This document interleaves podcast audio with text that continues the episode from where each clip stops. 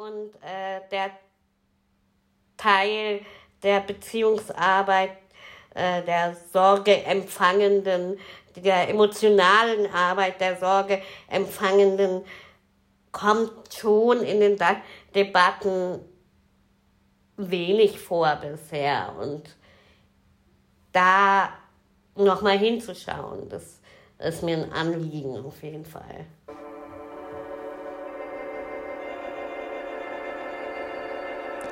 Multifon.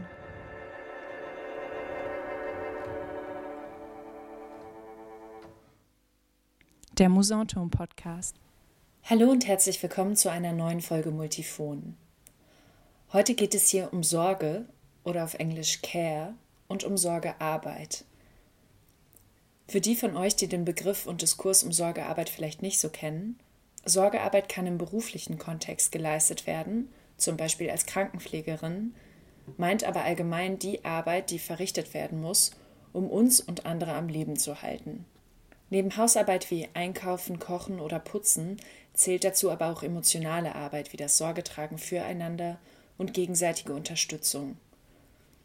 Feministische Bewegungen kritisieren schon lange, dass diese Arbeit zum einen ungerecht verteilt ist und zum anderen dadurch, dass sie als selbstverständlich angesehen wird und zumeist unbezahlt ist, gar nicht als Arbeit anerkannt wird. Häufig wird beim Thema Sorgearbeit aber vor allem von denen gesprochen, die die Sorgearbeit verrichten, also den Sorgetragenden. Und es ist auch total wichtig. Genauso wichtig ist es aber eben auch, und das wird leider oft weniger getan, von denen gesprochen, die umsorgt werden. Warum das, also Sorge tragen und umsorgt werden, in wechselseitigem Verhältnis zu sehen ist und welche Rolle die Sorgearbeit beim Entwickeln von Performances und künstlerischen Arbeiten spielt, darüber spreche ich hier heute mit meinen Gästen. Und zwar habe ich heute hier drei KünstlerInnen zu Gast, die sich in ihren Arbeiten, aber auch in ihren Arbeitsweisen wiederholt und in verschiedenen Formaten mit dem Thema der Sorge beschäftigen. Ich heiße Eva Königshofen und ich freue mich sehr, Katharina Pelosi, Jana Zöll und Steven Solbrig zu begrüßen.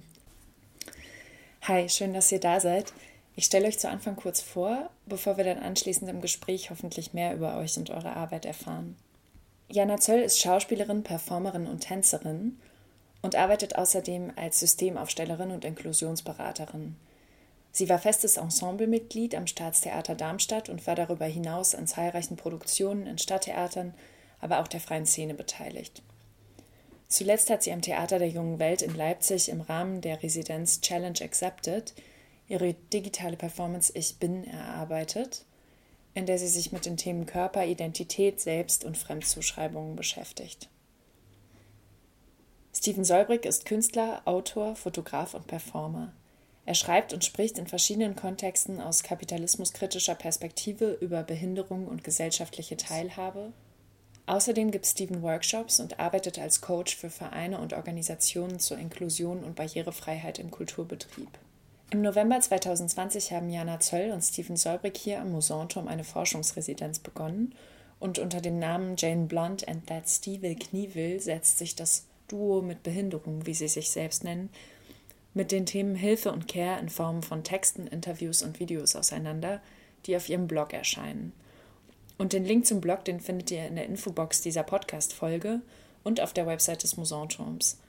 Dort werden von Ende April bis Ende Juni insgesamt sechs Blog-Einträge erscheinen und um was es dabei genau geht, darauf kommen wir gleich noch zu sprechen. Vorher will ich aber noch meinen weiteren Gast vorstellen. Katharina Pelosi ist Audiokünstlerin und hat an zahlreichen Produktionen im Bereich Performance, Choreografie, Hörspiel und Installation mitgewirkt. Sie ist Mitbegründerin und Mitglied des feministischen Performance- und Medienkollektivs Swoosh Lieu. Swoosh Lieu beschäftigen sich in ihren Arbeiten fast immer auch mit dem Thema Sorge, wie etwa 2016 in ihrer Performance Who Cares und ihre aktuelle Arbeit der Film A Room of Our Own berührt ebenfalls das Thema Sorge und Sorgearbeit und schlägt dabei besonders Verbindungen zur Zukunft und Gegenwart des Theaters, aber auch dazu später hoffentlich mehr. Also nochmal Hi Katharina, Hi Jana, Hi Steven. Herzlich willkommen zu diesem Gespräch. Schön, dass ihr da seid. Jana und Steven, vielleicht könnt ihr zu Anfang erzählen, woher ihr euch kennt und wie es zu eurer Zusammenarbeit kam. Und dann würde mich auch gleich interessieren, wer Jane Blond und That Steve Knievel sind und warum ihr diese alter Egos, wenn man es so nennen kann, für euch entworfen habt. Ja, wir haben uns eigentlich, äh, ja, wir haben uns im März 2020 kennengelernt. Äh, Steven hat mich interviewt im Rahmen seiner Masterarbeit und äh, da ging es eben um KünstlerInnen mit Behinderung und die Themen waren halt direkt sozusagen auf dem Tisch und man hatte schnell so das Gefühl, wow, okay, wir haben unheimlich viel, worüber wir uns unterhalten können, Themen, die uns interessieren, wo wir dran arbeiten möchten. Äh, aus dem ersten Telefonat ist das Interview gefolgt. Auf, aus dem Interview sind mehrere weitere Telefonate gefolgt, in denen auch schon erste Konzepte entstanden sind, aber auch sehr eben sehr persönliche Gespräche und eine persönliche Beziehung und Freundschaft sehr schnell, äh, gerade im Rahmen dieser Corona-Zeit, wo auf einmal so nach auf der körperlichen und real manifestierten Ebene soziale Kontakte wirklich weggebrochen sind, auch glaube ich für uns beide. Ähm, ich mich auch mehr oder weniger in der Isolation befunden habe, so ist da wirklich von Anfang an so auch eine Care-Beziehung entstanden neben, neben äh, oder mit der Arbeit und mit den vielen Ideen, okay, das wollen wir machen. Und ja, der Name, eigentlich vor allem wegen, also ich fand ihn vor allem einfach lustig, aber auch, also Jane Blond, äh, der Teil, der in dem Fall auf mich münzt, äh, war natürlich Jana Jane Blond, dieses Spielen mit diesem Weiblichkeitsklischee der langen blonden Haare, die ich jetzt halt auch habe, ähm, aber ansonsten natürlich vielleicht nicht so als weiblicher Mensch äh, wahrgenommen werde. Ähm, blond, Bond, äh, dieser Superhero, was ich natürlich auf diese Art auch nicht erfüllen kann. Äh, ja, das damit zu spielen, mit diesen Erwartungen, äh, war, daran hatte ich Spaß und äh, Jetzt magst du vielleicht zu deinem Teil was. Achso, Steve Knievel meinst du? Ja. Genau, also wichtig ist, glaube ich, bei, bei Steve Knievel dieses That. Das haben wir tatsächlich schon bewusst gewählt, weil natürlich äh, Jana spielt so ein bisschen mit Geschlechtlichkeit und äh, Zugehörigkeit und Absprechung und Anerkennung äh, mit dem Jane Blunt und bei mir ist es natürlich mit dem That auch tatsächlich eine Kennzeichnung von einer gewissen Art von Gender Questioning. Also das heißt, dass ich mich halt einfach auch als Gender Fluid letzten Endes betrachte und das hat weniger mit dem Gender Aspekt zu tun, sondern mehr einfach auch, führt jetzt ein bisschen zu weit weg, aber wie ich gelesen werde aufgrund meiner Bindung, was für Erfahrungen Ausschlüsse ich auch gemacht habe. Genau, und bei mir ist so ein bisschen die Anlehnung an den, der ist nicht so ganz bekannt wie der, äh, Bond. Der Bond. Äh, aber der Evil Knievel. Und zwar ist das so ein äh, US-amerikanischer Stuntman gewesen in den 70ern mit so einer blonden Frühenfrisur. Äh, und ähm, ich habe den, diesen Spitznamen schon immer so ein bisschen, dieses Stiefel schon immer schon ein bisschen weggehabt, weil es immer so ein bisschen darum geht, dass ich mich schon gerne ganz bewusst auch in meiner Arbeit immer mit so Themen auseinandersetze äh, und nicht so richtig weiß, was dabei rauskommt und manchmal einfach auch so Überschläge mache und vielleicht auch so Bruchlandungen. Und ich glaube, äh, für uns selber haben wir das aber auch noch ein bisschen äh, gewählt, weil dieses Stiefel und dieses Blunt natürlich auch schon irgendwie eine gewisse Art von Facettenhaftigkeit im Umgang ist, ne? Genau, also so auch ein bisschen spielen mit dem Good Cop, Bad Cop und ja. Genau. Ich bin immer die krampige Person von uns beiden. Und Der Stiefel halt. Genau. genau. So weit zu unserem Namen. Mhm. Ja, cool. Wir hören bestimmt äh, später noch mehr von euch und äh, worum es in dem Blog geht und worüber ähm, Jane Blond und Steve Knievel dort ähm, bloggen, ja nicht nur schreiben, es gibt ja auch Videos und so weiter. Genau, Katharina, vielleicht kannst du auch noch mal erzählen, ähm, wie hat es angefangen mit Souchelieu und ähm, warum heißen Souchelieu eigentlich Souchelieu? Genau, es hat angefangen mit ähm, Souchelieu 2009. Wir haben uns kennengelernt, meine beiden Kolleginnen Rosa Wernecke, Johanna Castell und ich ähm, während unserem Studium. Wir haben in Gießen am Institut für angewandte Theaterwissenschaften studiert und haben dann, es gibt da oder gab damals in dem Studiengang sowas, das szenische Projekte hieß, wo man so praktisch gearbeitet hat und da haben wir uns eher so ein bisschen einfach zusammengetan und zusammen halt im Rahmen von so einem Unikurs unsere erste Performance entwickelt. Und was aber damals schon so war und heute auch noch so ist, dass wir quasi alle individuell sehr stark in den Medien bzw. den Gewerken des Theaters gearbeitet haben. Also ich habe schon damals auch Sound gemacht, Johanna ähm, hat Bühne gemacht und Licht und Rosa hat Licht und Video gemacht. Und uns hat damals schon interessiert, quasi Theaterarbeiten, wie wir das nennen, von den Rändern zu entwickeln. Also zu sagen, wie, wie, wie funktioniert eigentlich ein Theater, wie ist sozusagen eine theatrale Situation, wie gibt es eine Begegnung mit dem Publikum, wo nicht sowas wie ein gesprochener Text oder ein performender Körper im Zentrum stehen, sondern wo man ganz stark eben über dieses, was wir sagen, die Ränder versucht zu erzählen. Ähm, genau, und damit haben wir dann angefangen, als wir noch studiert haben und haben wir dann weitergemacht die letzten zehn Jahre. Mittlerweile nennen wir das äh, sozusagen von den Rändern arbeiten die Demokratie der Mittel. Und damit äh, geht für uns auch so ein bisschen so ein Arbeitsansatz einher, der auch explizit ein kollektiver und ein feministischer Arbeitsansatz ist, zu sagen, wenn lauter Leute da mit ihren Expertisen in den Gewerken sitzen, also wir drei, und es eben keinen Text gibt, der als vorgängig bezeichnet wird oder auch keine Regieperson gibt, die entscheidet, was auf der Person, Bühne gut ist und was nicht gut ist und was passieren soll und was nicht, sondern wenn man quasi ganz stark in dem Kompositionsprozess sich an, also sozusagen alle sich aus der gleichen Position heraus begreifen und mit unterschiedlichen Expertisen da aber reingehen, was passiert dann für eine Art von Arbeiten, also wie kann man da sozusagen so in der, so einer solidarischen Art und Weise miteinander komponieren. Das ist wichtig für unsere Arbeit, also dieses, diese, dieses Denken des Theaters von und durch die Gewerke.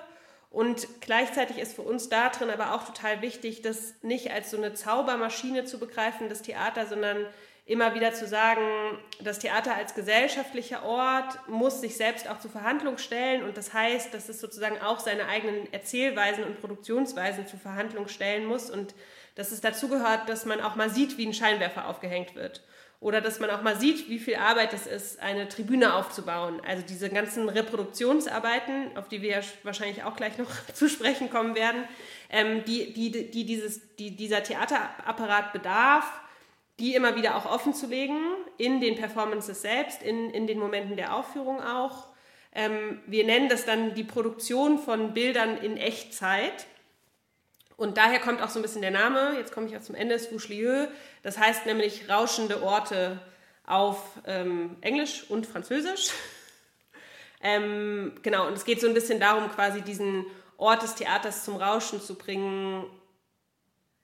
Auf, die, auf der einen Seite durch sozusagen eine intensive Bespielung der Gewerke und auf der anderen Seite aber gleichzeitig eine Offenlegung dessen, was man da tut ich habe ja eben schon gesagt ähm, zu Anfang, dass ihr, äh, Katharina, euch ja auch schon seit längerem in euren Arbeiten mit dem Thema Sorge, Sorge tragen beschäftigt. Ich glaube, ähm, äh, ich habe gesagt, fast immer auch. Ich glaube, weil ähm, ich sagen würde und ähm, ihr vielleicht auch, dass eben das Sorge tragen oder eben, wie du schon erwähnt hast, die ganzen Formen von Reproduktionsarbeit, die auch darum herum passieren in der Arbeit, ähm, in der künstlerischen Arbeit auch oder um diese halt eben überhaupt ähm, den, den Raum dafür äh, zu schaffen. Ähm, das gehört natürlich eigentlich zu jeder äh, Theaterproduktion oder irgendwie künstlerischen Arbeit dazu. Genau, und 2016 ähm, habt ihr aber ein Stück gemacht, Who Cares, äh, das sich ähm, ja offenkundig äh, mit dem Thema Sorge, Sorgearbeit beschäftigt. Genau, ihr habt es ähm, eine Personalversammlung der Sorgetragenden genannt. Vielleicht kannst du so ein bisschen anhand auch der Arbeit ähm, erzählen, warum ihr euch dann angefangen habt, auch inhaltlich mit dem Thema Sorgearbeit zu beschäftigen. Ja, es gibt so ein bisschen so einen, sozusagen so einen größeren Überbau von, von der Entstehungsgeschichte der Arbeit und das ist, dass wir 2015 das erste Mal einen relativ großen Antrag geschrieben haben, also für drei Stücke insgesamt, eine Trilogie. Der Name der Trilogie ist gewesen uh, What's the Plural of Crisis? Ein Krisenbericht in verteilten Rollen. 2015 war ja quasi das Jahr, in dem äh, die neue EZB in Frankfurt eröffnet wurde. Es war quasi auch so ein bisschen großpolitisch das Jahr, in dem irgendwie Großausteritätspolitik irgendwie auf der Agenda stand.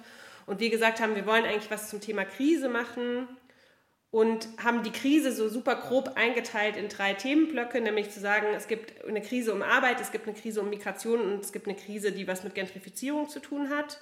Das sind die drei Themen und daraus sind dann auch diese drei Stücke entstanden, Who Cares, Who Moves, Who Reclaims.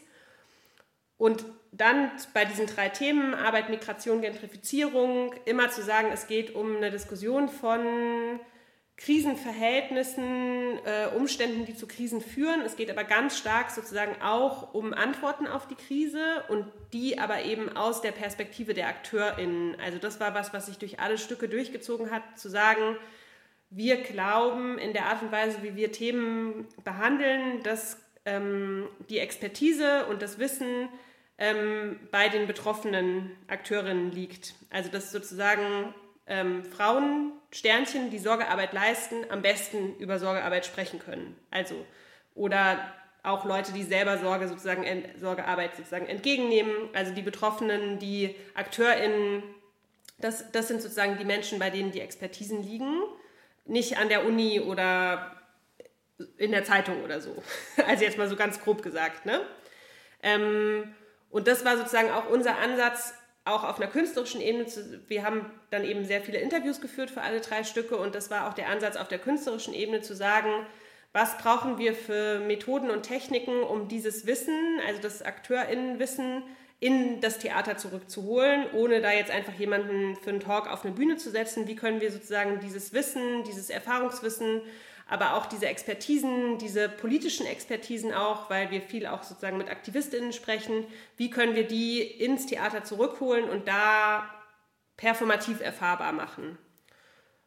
Und das, was wir dann für Who gemacht haben, war, dass wir mit insgesamt zehn Frauen gesprochen haben, die in unterschiedlichen Bereichen Sorgearbeit leisten. Also das waren von alleinerziehenden Müttern über SexarbeiterInnen bis nee, ich darf nicht SexarbeiterInnen, sondern Sexarbeiterin und ähm, Assisten eine Assistenzgeberin dabei, war dabei, eine, ähm, eine Alten- und Krankenpflegerin. Also wir haben versucht, so einen relativ großen Begriff von Care-Arbeit abzudecken und haben mit den Frauen Interviews gemacht, ähm, wo wir sie eigentlich dazu befragt haben, wie ihre... Ähm, also wie ihr Arbeitsalltag aussieht oder wie ihr Lebensalltag aussieht, was Sorgearbeit da drin für eine Rolle spielt, was sie politisch beschäftigt, wie sich die gesellschaftlichen Verhältnisse verändern könnten, um sozusagen die Situation von sowohl Sorgetragenden als auch Leuten, die auf sozusagen versorgt werden, angewiesen sind, zu verbessern.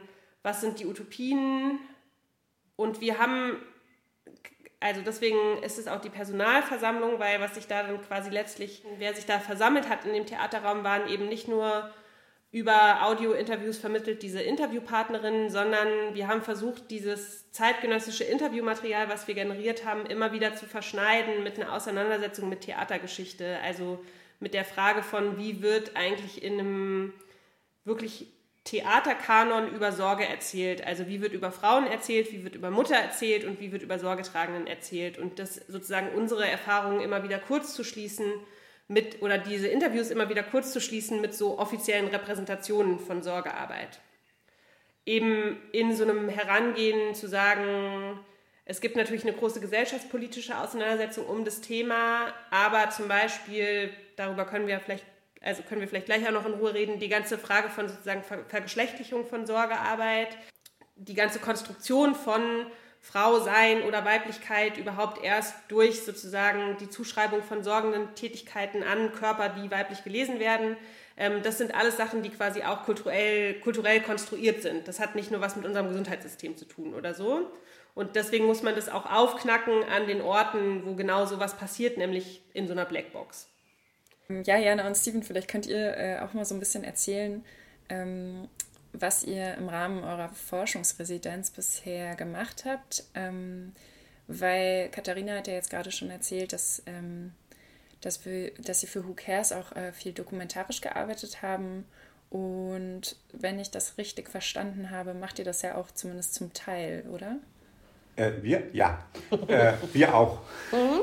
Ich glaube, das ist ganz gut, das, was Katharina vorher gesagt hat. Natürlich äh, haben wir uns erstmal generell gerade die Frage gestellt, aus unserer Perspektive, also mit Behinderung. Also Menschen, die zum einen Assistenz, äh, das Assistenzmodell noch in ihrer unmittelbaren Zukunft, äh, Gegenwart und Vergangenheit haben und Menschen wie ich, die halt Behinderungseinrichtungserfahrung halt haben, also wissen, wie man bekehrt wird. Und wir sagen wir es immer so ein bisschen und äh, das auch tatsächlich mit äh, traumatisierenden und verletzenden äh, Erlebnissen.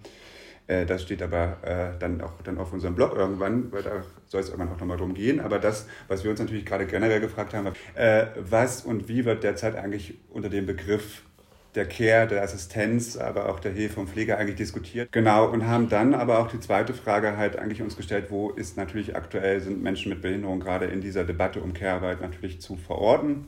Also auch nochmal ganz klar die Frage halt einfach, wo stehen gerade Frauen oder queere Personen. Genau, und dann haben wir uns ein bisschen geschichtlich auch tatsächlich damit beschäftigt. Also unter anderem haben wir angefangen mit einem Pool von uns, äh, der uns wichtig war, natürlich für Deutschland, halt einfach mit der sogenannten Krüppelbewegung, ganz speziell halt einfach mit den Krüppelfrauen und den Positionen. Weil natürlich die große Frage ist, dass wir gemerkt haben, also dass auch die Krüppelfrauen damals schon halt einfach äh, beklagt haben, was natürlich auch aus feministischer Perspektive aus nicht behinderter Perspektive Frauen mit Behinderung gar nicht äh, äh, anerkannt werden. Damals war man mit der Non-Binarität noch nicht so weit äh, und einfach das ist mir sehr spannend, diese Absprechung des weiblichen Geschlechts einfach da war und darum halt einfach Frauen mit Behinderung gar nicht als Mütter. Also es gibt dieses äh, sehr bekannte Buch und immer noch sehr empfehlenswerte Buch damit wir hier auch so einen Bildungsauftrag einfach auch noch für den Podcast haben. Dieses Buch herausgegeben 1985 von äh, Gisela Hermes, unter anderem Geschlecht behindert, besonderes Merkmal Frau heißt es. Ne? Genau. Ne?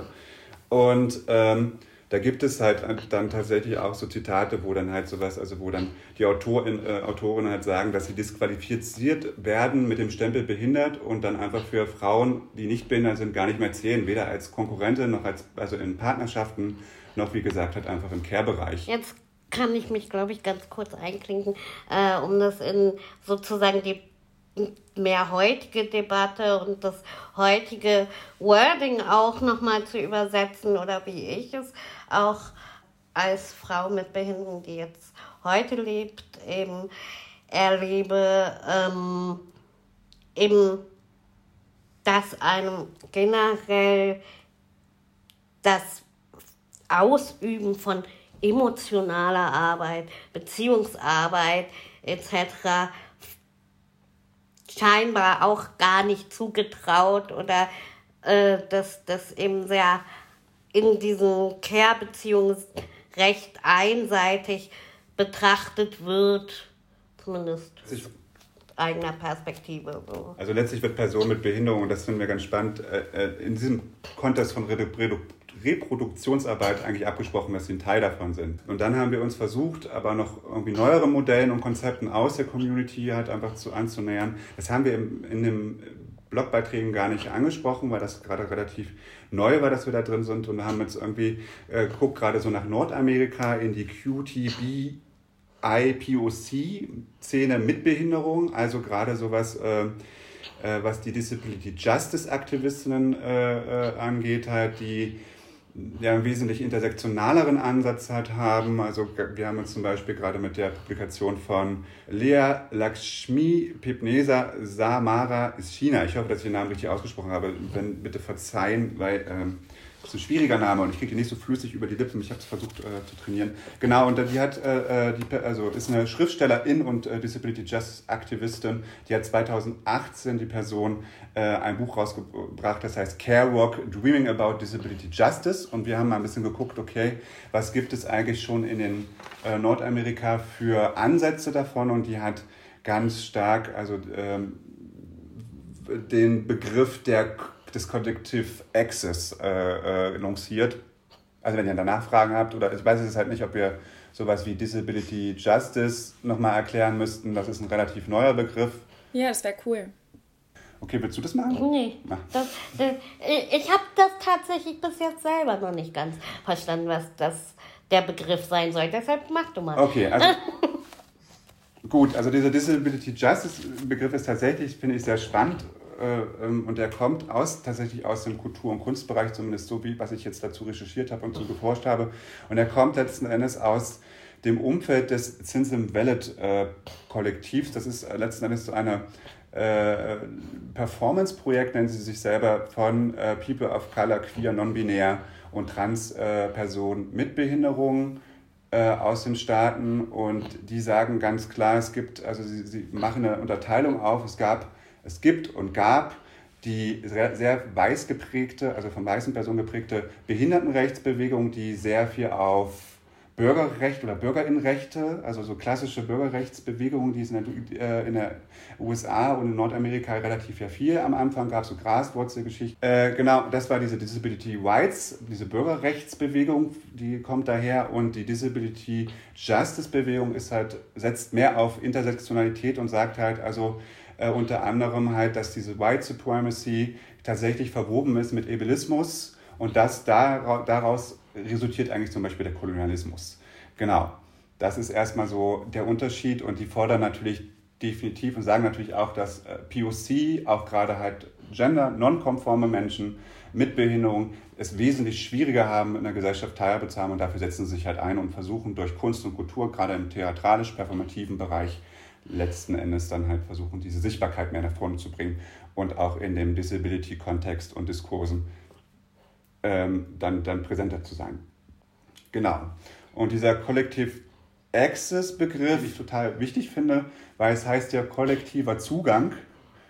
Äh, ich finde ihn aber in, in, dem ganzen Buch äh, relativ dünn. Also das ist halt einfach, es geht so ein bisschen darum, dass äh, da eigentlich vorausgesetzt wird, also Access ist definitiv Menschenrecht und das sehen wir auch so. Wir brauchen Zugänge, jeder und jede und Sternchen braucht, Person braucht halt den Zugang zu allen äh, gesellschaftlichen relevanten Bereichen und dass es nicht individuell verhandelt wird, sondern dass es kollektiv verhandelt wird, dass wir also alle ein Verständnis davon haben, aber das Witzige, also das, was ich schwierig finde, da ist tatsächlich, dass hier in dem Moment halt auch gar nicht, also auch jetzt eine Disability äh, Justice Aktivistin nicht verhandelt wird, was bedeutet A halt einfach Care, also was bedeutet das wirklich, was, was, was verstehen wir darunter und B halt einfach, was ist eigentlich Arbeit. Und das ist das, was wir auch jetzt in unserer äh, Residenz gemerkt haben. Wir finden es halt wichtig, dass wir über Care reden und zwar tatsächlich einfach, weil wir glauben, dass solidarische Anknüpfungspunkte und mehr Sichtbarkeit für diese Debatte, die unglaublich wichtig ist, wir wollen die nicht torpedieren und wir wollen auch gar nicht sagen, aber auf der anderen Seite sind, glauben wir halt einfach, dass es tatsächlich wichtig ist, dass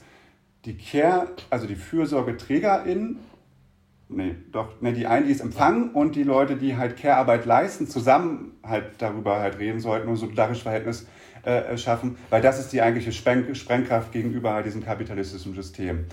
Danke, dass du das nochmal erklärt hast, diese Begriffe, weil ich glaube, also ich hätte jetzt persönlich auch noch voll viele Fragen daran, weil ich habe tatsächlich auch letztens diesen Dreaming, also ein Kapitel aus Dreaming äh, Disability Justice gelesen und ähm, aber das geht jetzt zu weit weg für den Podcast. Aber ähm, genau, bevor ich ähm, dich, Katharina, gerne nach der nach ähm, eurer aktuellen Arbeit ähm, fragen will, ähm, wollte ich Jana und Steven, wollte ich euch noch fragen, ihr habt ja eben auch schon über ja, das, darüber gesprochen, dass ihr im Rahmen der Residenz über Utopien äh, nachgedacht habt und darüber, wie die eigentlich ja, für euch aussehen können. Und genau, in, auf eurem Blog äh, habe ich so ein Zitat gefunden, das will ich mal kurz äh, vorlesen. Da schreibt ihr nämlich, wir wollen die wirkenden Mechanismen und Zusammenhänge besser verstehen und künstlerisch performativ erkunden, um herauszufinden, ob Mensch auch eine andere Geschichte von Hilfe erzählen kann. Das ist sozusagen das, was ihr programmatisch schreibt, was ihr da auf eurem Blog äh, vorhabt. Meine Frage wäre jetzt, ähm, ja, wie weit seid ihr da oder wo seid ihr da jetzt gerade dran? Ähm, welche anderen Geschichten von Hilfe würdet ihr gerne erzählen? Also ja, also die erste Idee zu so einer Utopie war bei mir etwas, was es auch in Versuchen schon, ich glaube in den 70ern auch schon gegeben hat, so eine Art Kommune, ähm, aber ich habe es mehr gedacht, in, äh, dass Menschen mit unterschiedlichen Behinderungen sich gegenseitig unterstützen. Das kam aus diesem Moment heraus, äh, Anfang der Corona-Krise, wo auf einmal diese Fragility Scale, also diese Gebrechlichkeitsskala aufgemacht wurde und äh, also anhand derer entschieden wurde, wer äh, im Zweifel versorgt wird, äh, medizinisch versorgt wird und wer nicht. Und ich gesehen habe, dass eben so Assistenzbedarf, eben Bedarf an äh, Mobilitätshilfe äh, schon ein sehr ausschlaggebender Punkt für relativ weit unten auf der Skala zu stehen äh, war und ich dann so merkte, okay, das ist also der Wert meines Lebens in dieser Gesellschaft. Und so schnell kann es gehen, dass ich unter Umständen abgesprochen bekomme, gesellschaftlich noch äh, mitgetragen zu werden und versorgt zu werden. Und äh, dann dachte okay, man muss sich, ich muss mich, Menschen mit Behinderung, Menschen mit unterschiedlichen Care-Bedarfen müssen sich eigentlich von dem staatlichen System irgendwie befreien, äh, dass sie davon nicht, darauf nicht so angewiesen sind, weil das kann mit einem Schnips einem abgesprochen werden. Das war so der Moment, ja, um aber auch nochmal zurückzukommen auf diese anderen Geschichten oder Utopien äh, rund um Care, worum es, also was natürlich an dieser Kommunenidee auch schwierig ist, ist, solange man in der Mehrheitsgesellschaft aber aktiv sein will, würde, bedeutet das natürlich auch äh, eine starke Einschränkung der eigenen Selbstbestimmung, weil man ja mehr aufeinander eingehen muss. Und deshalb bin ich persönlich auch nach wie vor ein gro großer Fan von dem Assistenzmodell, aber da stellen sich eben schon Fragen von, okay, wo sind da trotzdem die Abhängigkeitsmomente äh, und äh, auf welchen Ebenen gibt es die für welche Seite? Also in mein, aus meiner Perspektive ist es natürlich schon so, ja, im Zweifel, ich bin zwar formal die Chefin sozusagen, aber im Zweifel kann, könnte eine äh, Person natürlich sagen, okay, mir ist das jetzt zu doof, ich gehe, viel Spaß, komm mal klar, alleine.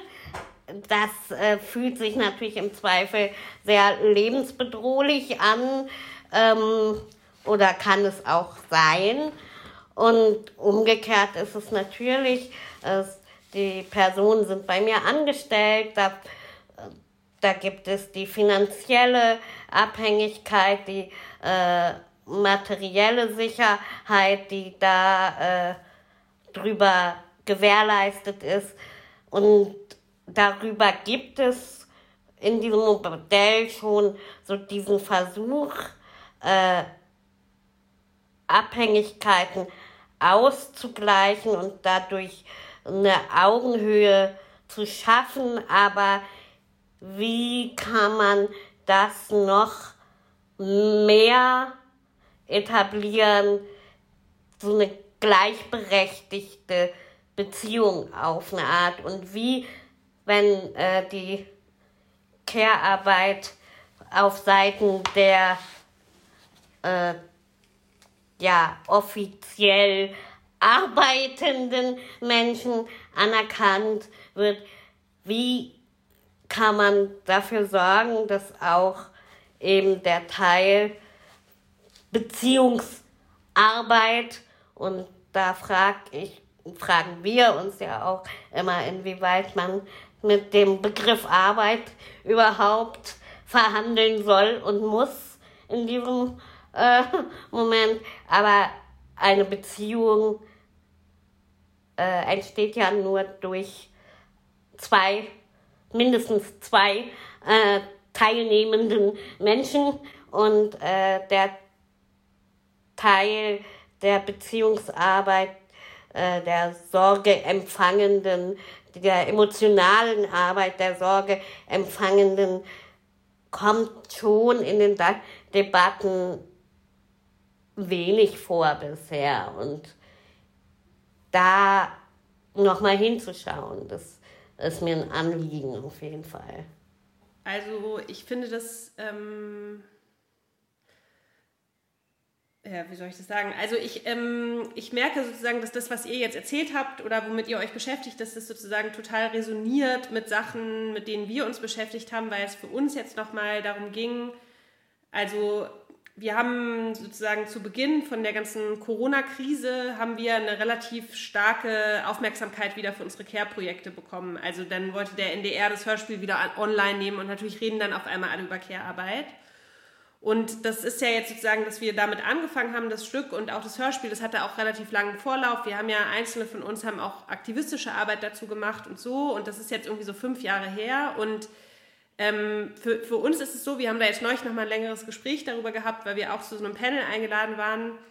Ich würde sagen, dass die Arbeit auf eine Art und Weise wirklich outdated ist, in dem Sinne von dem, was ihr gerade gesagt habt, weil sozusagen wir damals angetreten sind mit so einem relativ starken, also eingeschränkten, weil es ging sozusagen um Frauen, Queers, es waren nicht alle weiß, aber sozusagen alle waren able-bodied und es ging vor allem um eben die Perspektive der Sorge, Sorgenden.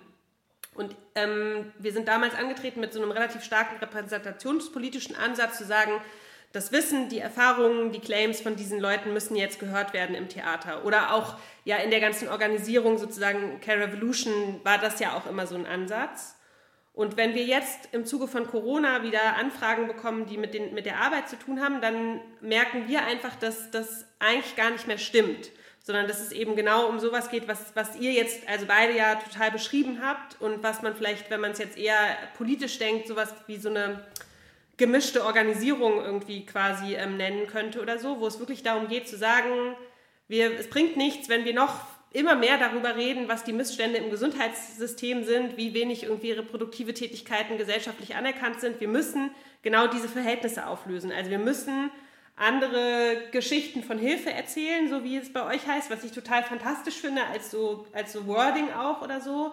Und darüber sozusagen auch andere gesellschaftliche Modelle erst denkbar machen oder so. Und das ist ja dann auch so, finde ich, das betrifft dann ja auch ganz viele andere Bereiche, wo man eigentlich sozusagen Utopien und emanzipatorische Modelle eigentlich, finde ich, sehr zentral verknüpft sind mit der Aufhebung von Binaritäten. Und das ist sozusagen zum einen sowas wie eine Geschlechterbinarität, aber das ist auch so eine Binarität von, wer kümmert sich und um wen muss sich gekümmert werden.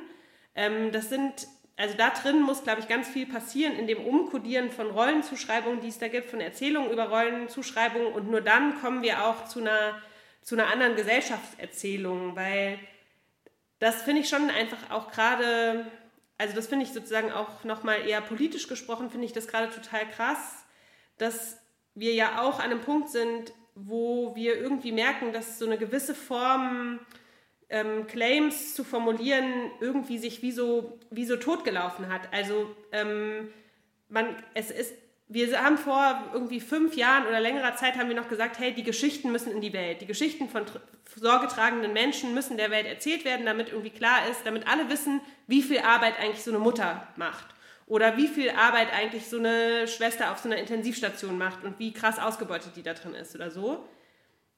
Jetzt ist es aber ja seit der Corona-Krise so, wir hören es ja die ganze Zeit. Ich kann Deutschlandradio einschalten, ich habe da irgendwie Podcast von IntensivpflegerInnen, ich kann sieben Stunden fucking pro sieben mir angucken und sehe die Subjektive von einer, ähm, von, von einer Pflegerin und es ändert politisch gar nichts. also die Repräsentation ist komplett erfüllt, die Geschichten sind alle da auf allen Mainstream-Medien und es bewegt sich politisch wirklich zero. Also die Arbeitsbedingungen haben sich nicht verbessert, ähm, die Bedingungen von sozusagen sorgenempfangenden Menschen haben sich nicht, also und so weiter und so fort. Und ich glaube, dass sozusagen wir in eine andere Form von Dynamik eigentlich nur kommen, indem man, also indem sich sozusagen genau diese Binaritäten aufgehoben werden und indem irgendwie intersektionaler gedacht wird, indem irgendwie aber Organisierung auch anders gedacht wird und da drin eben auch Begriffe, die Hegemonie produzieren, irgendwie dekonstruiert werden. Ähm, ja, das war jetzt so eine flammende Rede für sozusagen einen anderen Begriff der Solidarität auch oder so, ne? Also das weiß ich nicht, wie das irgendwie bei Fred Moten heißt irgendwie. Also Solidarität heißt nicht, dass du mir hilfst, sondern Solidarität heißt, dass du verstehst, dass das, was mich abfuckt, dich genauso abfuckt. Also das ist sozusagen die Art und Weise, wie wir zusammenkommen müssen oder so. Und deswegen, genau, glaube ich, dass unsere Kehrsachen irgendwie auch jetzt so ein bisschen ist jetzt ist erledigt so und wir müssen woanders hin, genau in die Richtung, in die ihr gesprochen habt. Also finde ich super. Ich finde, wie gesagt, es ist nochmal ganz wichtig zu sagen, ich glaube auch noch nicht, weil du sagst gerade, Katharina, sagtest, du habt das vor fünf Jahren angefangen, das Projekt. Ich glaube auch noch nicht, dass dann, wir damit aufhören dürfen, äh, gerade halt einfach äh, der Mehrheitsgesellschaft da draußen zu erzählen, dass das immer noch Arbeit ist. Also weil ich meine natürlich, weil ich habe den Eindruck, dass nach wie vor nichts angekommen, aber also deine Mehrheitsgesellschaft. So ein bisschen schon, aber ist ja auch die Frage, wo, ne? Also. Ja, man klatscht jetzt. Man klatscht jetzt, genau. Und das ist natürlich irgendwie, und das ist natürlich eine ganz große Frage, als du das gerade sagtest, also so, okay, aber das ist ja die spannende Frage. Was ist denn, also wir merken doch selber, dass wir mit der Arbeit, die wir leisten, jede und jeder und Sternchen individuell, ja irgendwas sichtbar wird, aber es wird ja auch gleich wieder vereinnahmt. Ähm, ist so eine Frage, die ich mich im Moment immer, die ich mir oft stelle, ähm, was auch so ein bisschen, ja, was dann eher was mit Repräsentation auch in Programmen von ähm, Kulturinstitutionen und sowas zu tun hat. Oder ähm, genau, Nurai Demir, die in der letzten Podcast-Folge hier war, die hat so einen total, äh, wie ich finde, tollen Text gemeinsam mit Michael Anhoff in diesem Buch Lernen aus dem Lockdown geschrieben, wo ihr, Katharina, ja, glaube ich, auch äh, vertreten seid mit Souchlieu. Und da schreiben sie unter anderem darüber, dass das Programmieren sogenannter marginalisierter Gruppen in ähm, Kulturinstitutionen zu sowas wie so einem kuratorischen Paradigma geworden ist. Ne? Also das natürlich, also wisst ihr jetzt wahrscheinlich, wovon ich spreche, ähm, ne? aber das natürlich, das ähm, ist auf einmal irgendwie in den letzten Jahren auch im Zuge der, der Veränderungen, die die äh, identitätspolitische Debatte durchläuft und so weiter, dass ähm, natürlich auch, wenn man es so möchte, von Seiten der Kulturinstitutionen bestimmte Positionen zugleich mehr repräsentiert werden, aber man könnte natürlich auch sagen, vereinnahmt werden, ne? weil die Frage ist ja dann auch da so, ähm, ne, wie, wann ändern sich dann die Strukturen? Werden die Strukturen sich, sich wirklich ändern oder ähm, ja, genau. Aber wie seht ihr das? Also wie, wie findet ihr das? Äh, oder also diese so Entwicklung, die ich jetzt gerade meinte in Bezug auf so Programme an künstlerischen, an Kulturinstitutionen, vielleicht auch jetzt so aus euren persönlichen Erfahrungen? Also auf der einen Seite natürlich im ersten Moment gibt es Raum, gibt es Möglichkeiten und Chancen, sich und seine Arbeit zu zeigen. Das Problem ist natürlich, wenn äh, eben auch die Arbeitsstrukturen nicht entsprechend geändert sind, ist es für viele Menschen und KünstlerInnen auch nicht möglich, auch wenn sie sozusagen kuratiert wurden, äh, weil sie einfach andere Bedingungen brauchen. Ähm, dazu kommt jetzt auch im, äh, in, diesem, äh, in der Community, in der Behinderten-Community einfach dieses Ding, was passiert mit Disability Mainstreaming, das ist immer auch da dann die Vielfalt aber fehlt, sondern es immer so ein bestimmtes, ein oder zwei bestimmte Bilder von Behinderungen äh, präsentiert werden. Äh, also der, die Künstlerin im Rollstuhl und die Künstlerin mit Down-Syndrom äh, so als die absoluten äh, Mainstream-Bilder, aber alles davon abseits findet halt immer noch äh, wenig Raum und äh, es sind halt dann schnell immer wieder dieselben KünstlerInnen auch, die dann Raum kriegen. Das hat schnell was von Tokenism auch und so weiter. Also es ist, es ist auch viel Problematisches halt drin, solange nicht die Strukturen äh, grundsätzlich hinterfragt und verändert werden oder sind.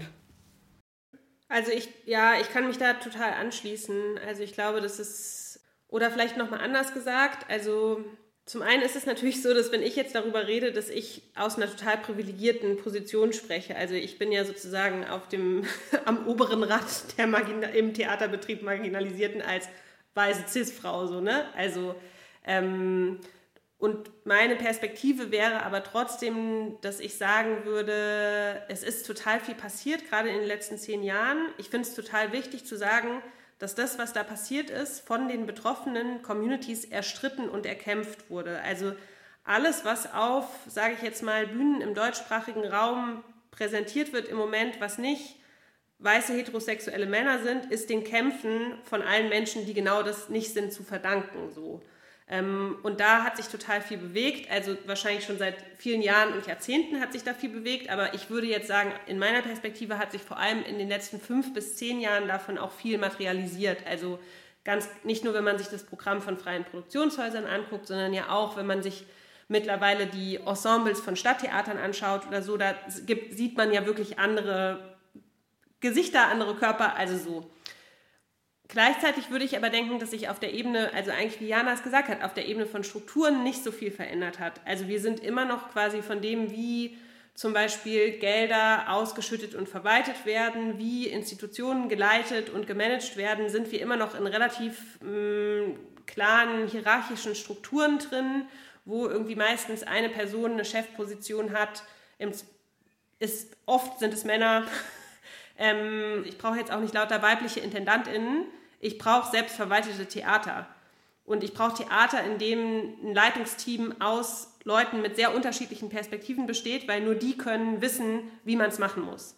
Also die können wissen, wie man Sachen irgendwie barrierearm gestaltet, wie man Sachen irgendwie so gestaltet, dass unterschiedliche gesellschaftliche Gruppen sich eingeladen fühlen, ins Theater zu kommen oder so. Das kann sich auch kein, kann sich kein, kein Chef ausdenken. so. Ähm, und da würde ich sagen, sind wir gerade an einem Zeitpunkt, wo es eine wo ich sagen würde, das ist eine relative ähm, Lücke klafft, was von dem, was sozusagen auf den Bühnen teilweise passiert und von dem, wie die Strukturen hinter den Bühnen organisiert sind. Und ähm, jetzt mal so total blöd gesagt, die Geschichte, die auf der Bühne erzählt wird, die kann noch so divers sein, wenn am Ende der weiße Intendant entscheidet, dass das Stück zu lang ist. Jana und Steven haben ja eben schon darüber gesprochen, dass sie sich mit Formen von Utopien beschäftigt haben. Und ähm, in gewisser Weise habt ihr, Katharina, das ja in eurer neuen Arbeit A Room of Our Own auch getan. Das ist ein Film. Genau, und in dem Film geht es um, also wird sehr deutlich euer, Inter oder euer, euer äh, Interesse an oder euer Take zum Beispiel auf das Thema Sorgearbeit aus einem queer-feministischen aus einer queer-feministischen Perspektive, aber es ähm, geht jetzt auch nicht nur um Sorgearbeit in der Arbeit. Ähm, was mich interessiert, ist eigentlich ähm, die Frage nach dem Theater oder dem theatralen Raum selbst, die äh, da auch immer wieder drin verhandelt wird. Und zwar gibt es ähm, ein Voice-Over, was einen durch den Film oder was immer mal wieder auftaucht. Ähm, genau, und an einer Stelle sagt das Voice-Over, das Theater, das ich vermisse, gibt es nicht. Und ähm, ja, ich wollte dich, Katharina, jetzt nochmal fragen, welches Theater würdest du oder ihr als Richelieu denn vermissen, auch im Hinblick auf das Thema Sorge? Und ähm, ja, ich meine, jetzt eben haben wir schon so ein bisschen darüber geredet, es geht darum, ähm, es geht nicht darum, Intendanzen mit Frauen zu besetzen, sondern es geht darum, das Theater selbst zu organisieren. Vielleicht kannst du da noch ein bisschen anschließen also dass wir dann die Konzeption für den Film gemacht haben, war in dieser Zeit, als es so ganz viel darum ging, dass vor allem in meiner Wahrnehmung Intendanten von großen deutschen Stadttheatern sich total darüber empört haben, dass jetzt die Theater zu haben, weil die als nicht systemrelevant erachtet werden und noch dazu auf die gleiche Ebene mit Fitnessstudios und Bordellen gestellt werden, in diesem nicht systemrelevant sein. Und wir fanden das halt so ein bisschen quatschig, weil wir halt so ein bisschen dachten, so, was denken die denn alle von ihrem eigenen Betrieb? Also zum einen, was denken die denn, wie wichtig das für Leute ist, ins Theater zu gehen? Und zum anderen, was, wie despektierlich ist es denn zu sagen, wir sind nicht das gleiche wie Fitnessstudios? Ich meine, gerade so Avantgarde-Kulturinstitutionen, die könnten sich halt freuen, wenn Leute, die so stark frequentieren wurden wie irgendwie Fitnessstudio oder Bordelle, also das ist ja total despektierlich und arrogant einfach so. Und wir dann so ein bisschen gedacht haben, shit, aber wir sind ja selber Teil von diesem Betrieb. Ähm, warum, warum wollen wir denn eigentlich gerne Theater machen? Und was begehren wir eigentlich an diesem Raum? Was begehren wir auch an der Art, wie man da miteinander arbeiten kann? Und was wäre denn das Theater, was wir vermissen? Und da war das eben so, dass wir gemerkt haben, okay, wir, wir, wir, das, was uns sozusagen umtreibt an der Arbeit, ist eigentlich zum einen die Art und Weise, wie man da miteinander arbeiten kann und miteinander interagieren kann, die wir also quasi in so einem freien, kollektiven Arbeiten schon auch total stark als eine Form von Befreiung und Einlösung von politischen Ansprüchen sehen, die wir haben. Also wie man gemeinsam kollektiv arbeiten kann, kollektiv Entscheidungen treffen, unterschiedliche Positionen mit einbringen, unterschiedliche Expertisen, voneinander lernen, sich zuhören, ganz viel miteinander entwickeln. Also in so einem Voneinander lernen, sich gemeinsam Herausforderungen stellen. Das ist das, was wir sozusagen, was uns an der Theaterarbeit umtreibt und eben auch das Produzieren von diesen anderen Narrativen. Also zu sagen, das ist ein Ort, wo wir uns andere Geschichten erzählen können. Also wir können uns da treffen und können uns von der Welt erzählen, in der es eine künstliche Gebärmutter gibt und in der dadurch sozusagen das mh, mm, heteronormative Kleinfamilienkonzept abgeschafft wird und eigentlich unser ganzes Leben sich revolutioniert darüber, dass andere Menschen anders miteinander Kinder bekommen und erziehen können oder so. Das ist ja die Erzählung von dieser Gebärix, dieser künstlichen Gebärmutter. So.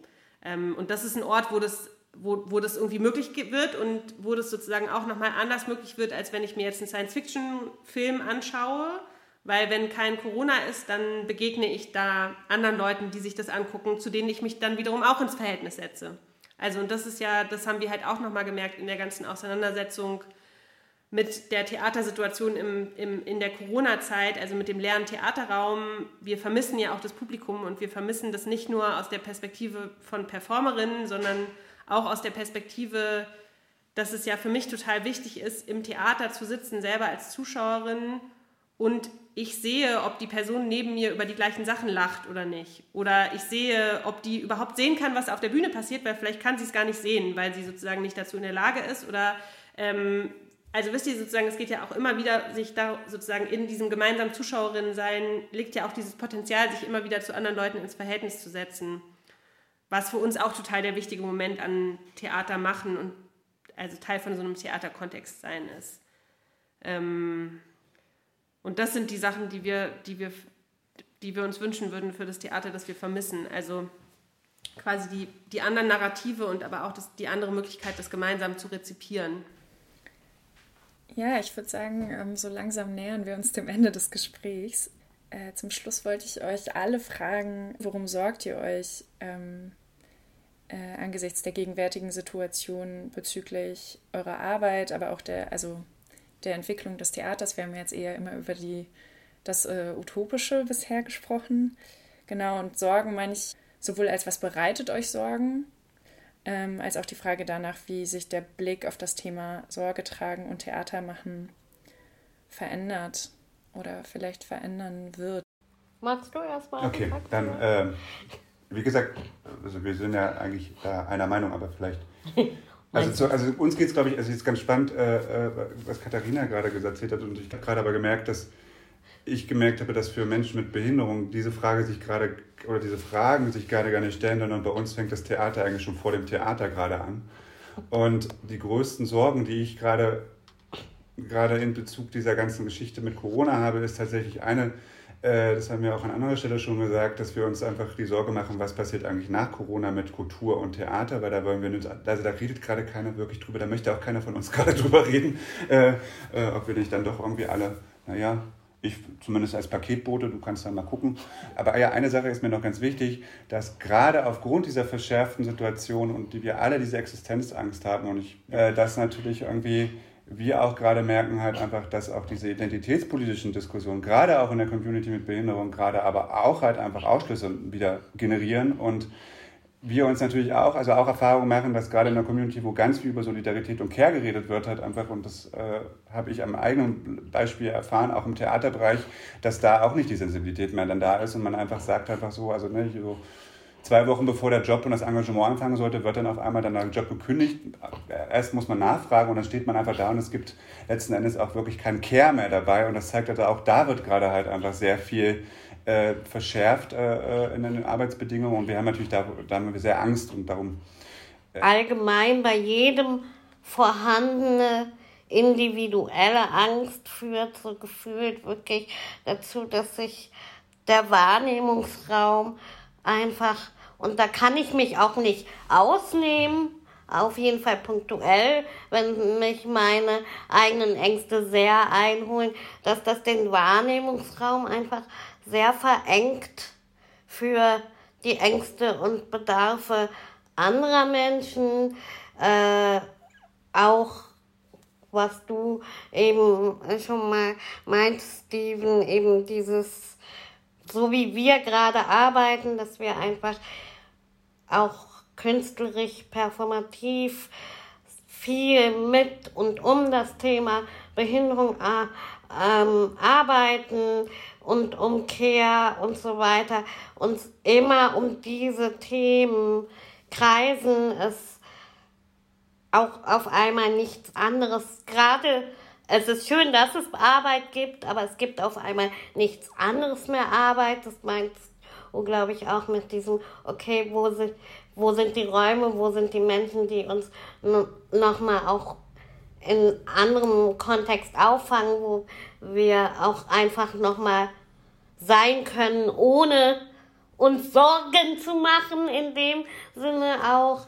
Und was mir persönlich auch auf jeden Fall immer noch ein bisschen Sorge bereitet, ist, okay, wie viel bleibt von diesem Digitaltheater ähm, als so Raum für, naja, da, da habt ihr ja eure barrierefreien Angebote.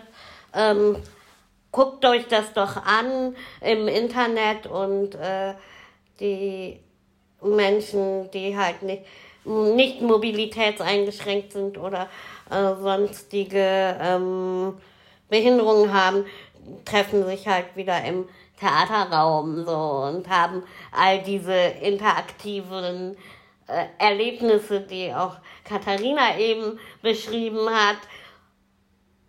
Aber ähm, ja, dass ich einfach Angst habe, dass die Eröffnung dieses digitalen Raums auch dazu führen könnte, dass Menschen mit Behinderung auf diesen verwiesen und an echter Teil gesellschaftlicher und kultureller Teilhabe wieder äh, aus, mehr ausgeschlossen werden. Das ist noch so eine Sorge, die ich auch habe. Ja, also ich äh, finde ich, also kann ich, äh, finde ich total interessant und kann ich sozusagen als äh, Gedanken und Sorgen auf jeden Fall mich sehr mit verbinden. Also ich muss sagen, ich bin so ein bisschen wir fangen jetzt eigentlich theoretisch gerade an, eine Produktion zu planen, die wir am Anfang zu, von Corona abbrechen mussten, also vor über einem Jahr, die im Dezember Premiere haben soll. Und ich bin echt so ganz schön ratlos. Also ich, ich frage mich echt so ein bisschen, wie das dann wird. Irgendwie kann man ja so ein bisschen davon ausgehen, es wird schon stattfinden, weil viele Leute werden wahrscheinlich geimpft sein oder so. Deswegen werden die Theater womöglich wieder offen haben. Aber mir ist irgendwie für mich hängen da trotzdem total viele Fragen dran. Also äh, was für Ausschlüsse, also jenseits von den Ausschlüssen, über die wir ja jetzt auch geredet haben, die es sowieso schon gibt, was für Ausschlüsse und vor allem auch Barrieren werden da aber eigentlich produziert, wenn dann so Sachen wie müssen dann alle vorher getestet sein, einen Impfpass haben, sich irgendwo registrieren. Also es ist ja total klar, es ist irgendwie alles möglich und ich finde es auf der anderen Seite auch politisch wichtig, das als Möglichkeitsräume zu diskutieren im Sinne von Öffn Wiederöffnung von Kultur oder so. Gleichzeitig wird, gibt es immer mehr Barrieren und mehr Barrieren oder so zu einem, zu einem kulturellen Bereich wie unserem, der eh schon relativ exklusiv ist. Ähm, und da fehlt, fehlt mir gerade so ein bisschen die Vorstellungskraft, wie man das alles, wie das alles werden soll oder wie man gar irgendwie auch kreativ oder auch politisch damit umgehen kann.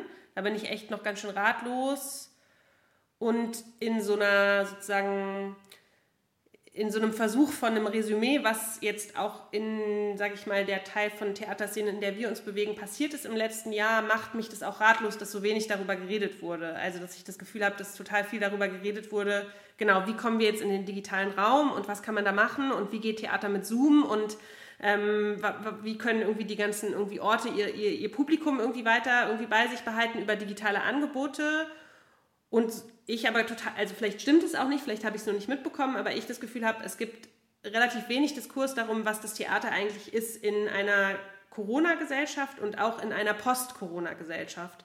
Weil ich glaube, also kann man sich wahrscheinlich auch drüber streiten, aber ich denke, also ich persönlich glaube, dass ja relativ absehbar ist, dass ein Großteil dieser Corona-Krise nicht damit gelöst sein wird, dass ein Großteil der Bevölkerung geimpft ist, sondern dass es zu einer, also was ihr ja auch beschrieben habt mit irgendwie, wo, wohin gehen noch Ressourcen, wer kann mit was überhaupt Geld verdienen. Also es wird ja sozusagen, wäre meine bescheidene These, auf jeden Fall zu sowas wie einer Prekarisierung der Lebensverhältnisse von vielen Menschen kommen. Ähm, weil Leute ihre Jobs verlieren, weil Leute irgendwie ihre Wohnung verlieren, weil jetzt auch noch der Mietendeckel gekippt wurde. Also das, ja, können wir ja über alles reden oder so, ne? Und in dieser sozusagen zu erwartbaren Prekarisierung von, Prekarisierung von Lebensverhältnissen, was ist da drin eigentlich das Theater? Also wie können wir uns, also was ist dieser, das Theater als Versammlungsort, aber als auch Ort, an dem wir uns irgendwie Geschichten erzählen? Und das sind Sachen, wo ich irgendwie gerade vor allem super viele richtig große Fragen habe und Ratlosigkeiten und ähm, nicht so richtig. Siehst du denn die Möglichkeit, dass, äh, also ich meine, prekarisierte Lebensverhältnisse, Menschen, die verzweifelt sind, äh, im besten Falle fangen sie tatsächlich an, sich wieder zu organisieren und sich zu fragen, wie Organisation funktioniert, dass man, das Mensch tatsächlich halt irgendwie dazu Wort und sichtbar kommt. Halt eine gute Frage, ne? Also ich glaube, es ist ja jetzt nicht so, dass der also ich glaube, es gibt ja, wenn, also was du auch gesagt hast mit diesem, seit fünf Jahren machen jetzt irgendwie alle politische Kunst, könnte man ja auch sagen, weiß ich nicht, vielleicht seit eher sowas wie 10, 15 Jahren versuchen total viele Theater sich halt innerhalb der Stadtgesellschaft auch als Institution anders aufzustellen. Und es gab ja auch immer wieder kuratorische Ansätze oder, oder programmatische Ansätze, das Theater sozusagen auch in solche Richtungen zu vernetzen. Also, wobei ich da gerade das Gefühl habe, dass sozusagen diese Zusammenarbeit, sage ich jetzt mal, zwischen sowas wie Theater und sozialer Bewegung oder so, dass das gerade was ist, was eigentlich eher wieder, was eher schon so ein bisschen älter ist, was gerade wieder weniger geworden ist. Ähm, zugunsten von so einem politischen Ausdruck von eher individuellen künstlerischen Ansätzen oder so. Also, keine Ahnung. Ich glaube aber, man also ich kann es gerade überhaupt nicht, ich kann nicht in die Glaskugel schauen, aber ich glaube, dass es wichtig wäre, darüber ins Gespräch zu kommen. Also über genau diese Fragen. Ja, dann an dieser Stelle ähm, vielen Dank für das interessante Gespräch. Es hat total Spaß gemacht, euch zuzuhören. Danke, Jana Zöll, Steven Solbrig und Katharina Pelosi. Schön, dass ihr euch die Zeit genommen habt und vielen Dank auch fürs Zuhören. Äh, wir freuen uns, wenn ihr auch beim nächsten Mal wieder einschaltet oder Lust habt, in ältere Multifon-Folgen reinzuhören. Die findet ihr auf der Website des Musanturms, bei Spotify, Soundcloud und anderen Podcast-Services. Bis dahin, tschüss.